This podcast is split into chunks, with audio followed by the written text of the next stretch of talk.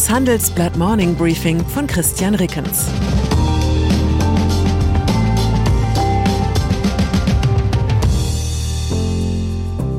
Guten Morgen allerseits. Heute ist Freitag, der 29. Oktober, und das sind unsere Themen. Neuer Streit über Kernkraft. Neue Arbeit in der Kritik. Neuer Name für Facebook. Nach einer kurzen Unterbrechung geht es gleich weiter. Bleiben Sie dran. ChatGPT und andere Technologien verändern unsere Arbeitswelt rasant.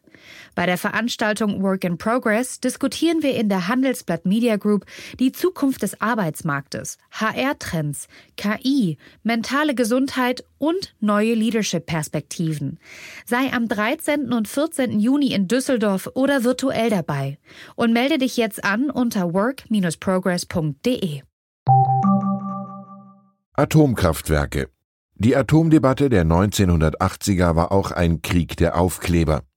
An VW-Bussen, Käfern und Enten klebte bevorzugt die lachende Sonne mit dem Slogan Atomkraft nein danke.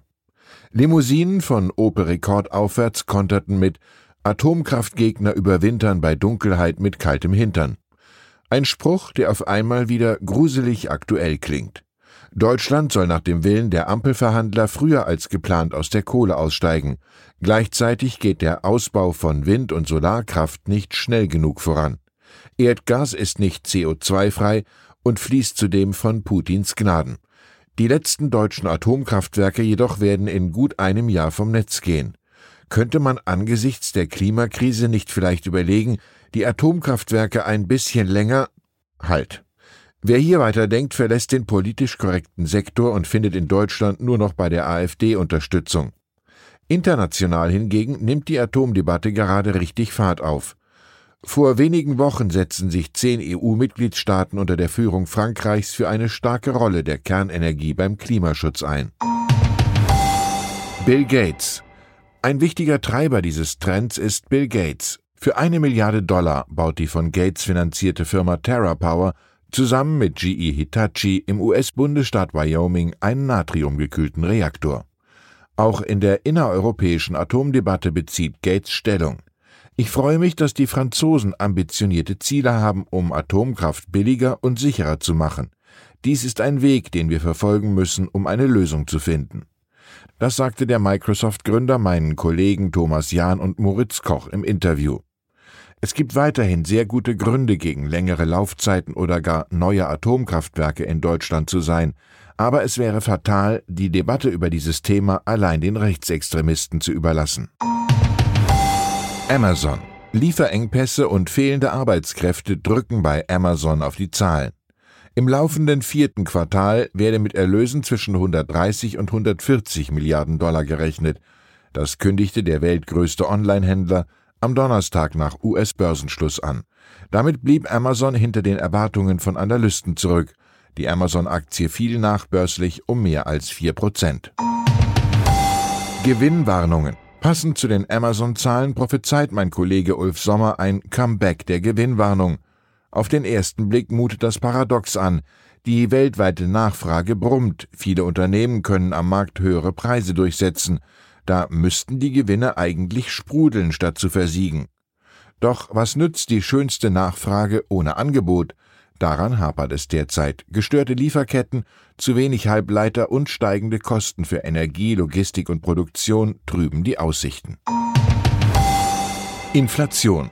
Wer Ulf Sommers Analyse gelesen hat, wundert sich zumindest nicht mehr, warum auf breiter Front die Preise steigen. Die Inflationsrate in Deutschland ist im Oktober auf den höchsten Stand seit 1993 geklettert. Waren und Dienstleistungen verteuerten sich um durchschnittlich 4,5 Prozent. Die Inflationszahlen für den Euroraum folgen heute. Gestern räumte auch Christine Lagarde ein, dass die Phase hoher Inflation wahrscheinlich länger dauern werde als ursprünglich erwartet. Die Präsidentin der Europäischen Zentralbank EZB geht aber weiter davon aus, dass sich die Preisentwicklung im Laufe des kommenden Jahres normalisiert. Das bedeutet zugleich, höhere Zinsen sind laut Lagarde nicht annähernd in Aussicht. New Work. Hand aufs Herz, können Sie den Purpose, den ausformulierten Daseinszweck Ihres Arbeitgebers aus dem Stehgreif benennen?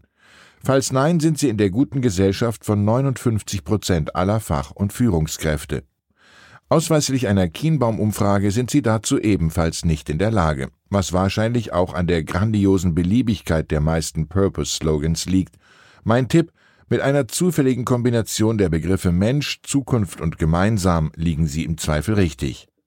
Es gehört zu den perfiden Wolten der sogenannten New Work Bewegung, dass jegliche Arbeit plötzlich einen Purpose haben und Spaß machen soll. Wer morgens vor allem aufsteht, um sich und seine Familie zu ernähren, gilt bei dieser Kumbaya-Mentalität als emotionaler Minderleister. Aktive Begeisterung ist nun Pflicht. Früher genügte Pflichterfüllung. Wer während der unzähligen Teams- und Zoom-Meetings in der Chatleiste nicht regelmäßig kleine Smileys und klatschende Hände verteilt, steht im Ruf, nicht ermutigend genug zu sein. Nachdenklichkeit hingegen, insbesondere kritische, scheint nicht allzu hoch im Kurs zu stehen. Das Denker-Smiley folgt erst auf Platz 9 der beliebtesten Emojis bei der New Work Software Slack. Neben Purpose-Phrasen und Emoji-Terror haben die Kolleginnen und Kollegen unseres Karriereteams viele weitere Auswüchse der New Work-Bewegung in unserem Freitagstitel zusammengetragen. Und natürlich verraten sie auch, wie man die sinnvollen Elemente von New Work im Unternehmen so einsetzt, dass die Arbeit am Ende tatsächlich mehr Spaß macht, ganz ohne Smiley-Zwang. Wollen Sie jetzt noch wissen, wie der Purpose des Handelsblatt lautet? Ich habe keine Ahnung, ob wir überhaupt einen ausformuliert haben. Aber ich sage mir an trüben Tagen gerne, dass wir beim Handelsblatt zusammen mit vielen tausend anderen Journalistinnen und Journalisten im Land Tag für Tag Demokratie und Marktwirtschaft möglich machen. Und nein, das meine ich kein bisschen ironisch.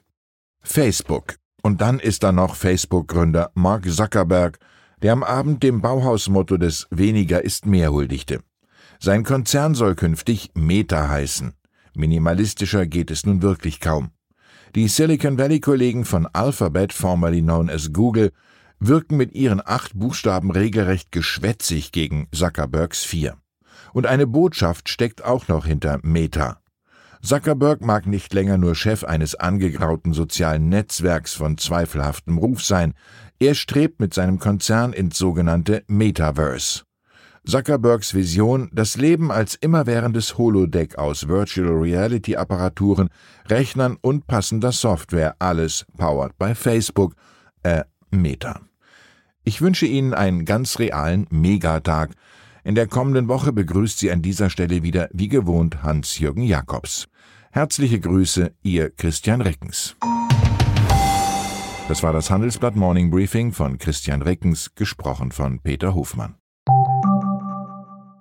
Wie geht es weiter mit der Europäischen Union? Präsidentschaftswahlen in den USA, EU-Parlamentswahlen, geopolitische Krisen und wirtschaftliche Schwierigkeiten. Wir suchen Lösungen für diese Herausforderungen. Am 19. und 20. März auf der digitalen Europakonferenz von Handelsblatt, Die Zeit, Tagesspiegel und Wirtschaftswoche. Über die Zukunft Europas sprechen wir mit Bundeskanzler Olaf Scholz, Wirtschaftsminister Robert Habeck und vielen mehr. Kostenlose Anmeldung unter europe20xx.de.